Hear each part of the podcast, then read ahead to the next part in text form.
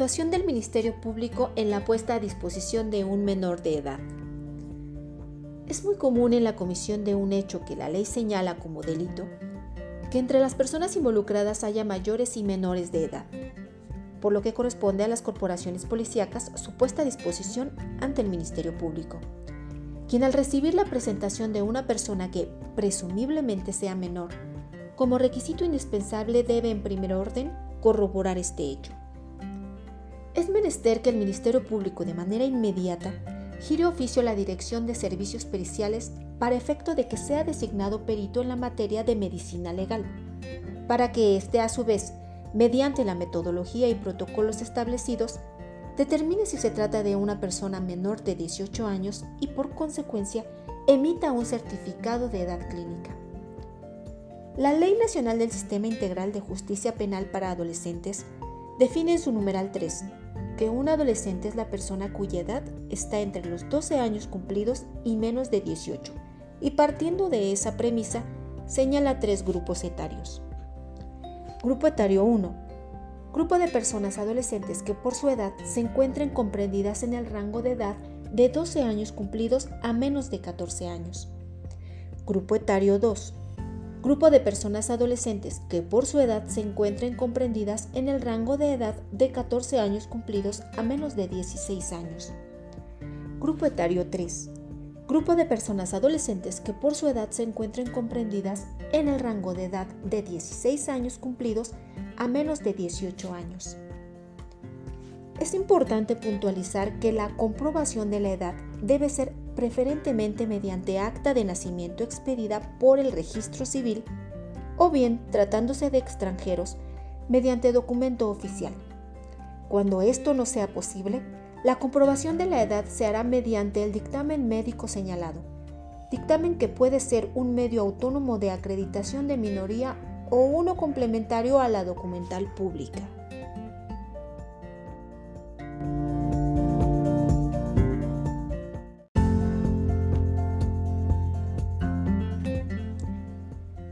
Sucede cuando existen dudas respecto a la minoría de edad?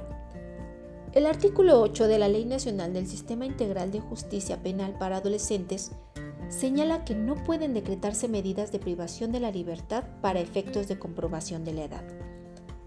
En caso de no contar con los elementos señalados o bien que por cualquier motivo emergente no se pueda determinar la mayoría o minoría de edad, se le presumirá adolescente y por consecuencia quedará sujeto a la ley en comento hasta en tanto se pruebe lo contrario. Cuando exista la duda de que se trata de una persona mayor o menor de 12 años, se presumirá niña o niño, no adolescente. Si la duda es en relación al grupo etario al que pertenece, se presumirá que forma parte del que le sea más favorable. Las determinaciones legales antes señaladas legitiman la facultad del Ministerio Público para no realizar ningún acto de investigación para salvaguardar los derechos de los menores, solo respecto a los últimos, pues pueden haber mayores de edad involucrados de los cuales la investigación tomará el cauce legal que corresponda.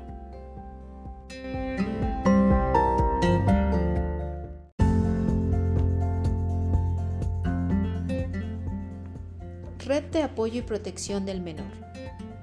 De manera paralela, el Ministerio Público deberá solicitar mediante comunicación por escrito de un representante del Sistema para el Desarrollo Integral de la Familia la investigación y localización mediante trabajo social de la red de apoyo, a efecto de que la persona responsable pueda recibir al menor de edad para su protección y resguardo. El agente del Ministerio Público, en términos del artículo 129 de la Ley Nacional del Sistema Integral de Justicia Penal para Adolescentes, evaluará y podrá decretar la libertad, dictar un criterio de oportunidad o remitir al adolescente a un programa educativo. Si esto no fuera posible, determinará si a su juicio existe la necesidad de que se imponga al adolescente una medida cautelar y el tipo de medida. En ese supuesto procederá a informar a la defensa de la persona adolescente y ponerla a disposición del juez de control sin exceder el plazo de 36 horas.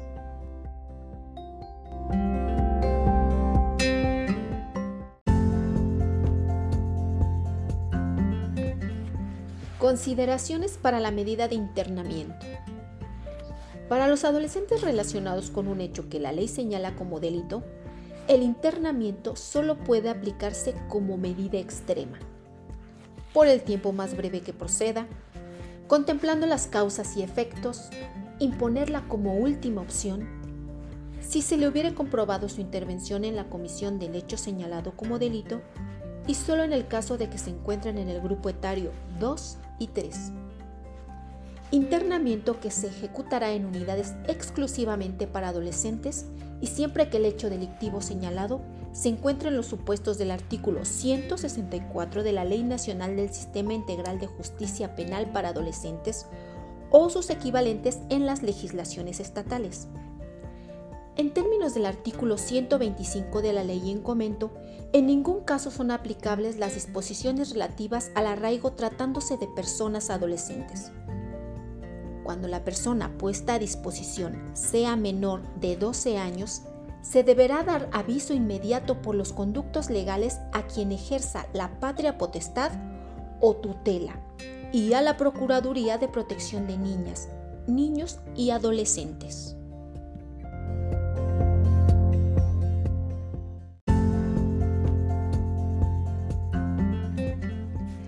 Acuerdos reparatorios. El Ministerio Público también posee la facultad de explicar y exhortar a utilizar los mecanismos alternativos disponibles para que se sujete a ellos para alcanzar una solución alterna, siempre que proceda. En el caso de los acuerdos reparatorios es importante señalar tres puntos esenciales. Número 1 no proceden en los casos en que se atribuyen hechos previstos como delitos que la medida de sanción sea la de internamiento. Número 2. El acuerdo reparatorio no implica ni requiere el reconocimiento en el proceso por parte del adolescente de haber realizado el hecho que se le atribuye. Y número 3. No procede en el delito de violencia familiar. Por otro lado, es importante señalar que los acuerdos reparatorios deben ser validados y aprobados por la autoridad que corresponda según la etapa procedimental. En caso de que el citado acuerdo contenga obligaciones económicas por parte del adolescente, siempre que sea proporcional, el juez o el Ministerio Público deberán además verificar que en la medida de lo posible los recursos provengan del trabajo y esfuerzo de la persona adolescente.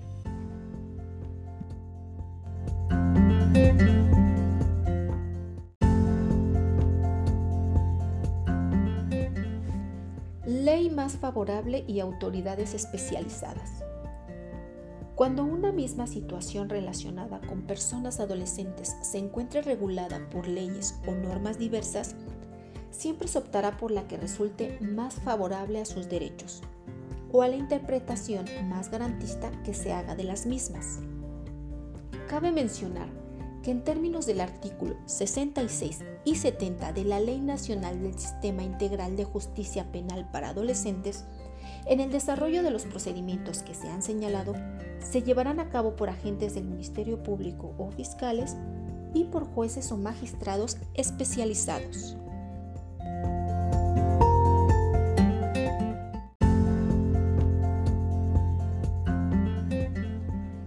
De red de apoyo o familiar responsable.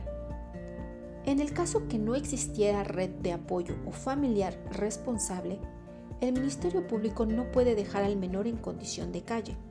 Por ello, en caso de que esto suceda, está en la obligación de ratificar ante el juez de control una medida especial de internamiento en casa de asistencia por el tiempo estrictamente indispensable hasta en tanto se tenga la red de apoyo o familiar que resguarde al adolescente, siempre protegiendo la integridad del menor, independientemente de su calidad o relación con el hecho que la ley señale como delito, atendiendo a principios universales de protección de menores y al principio de presunción de inocencia.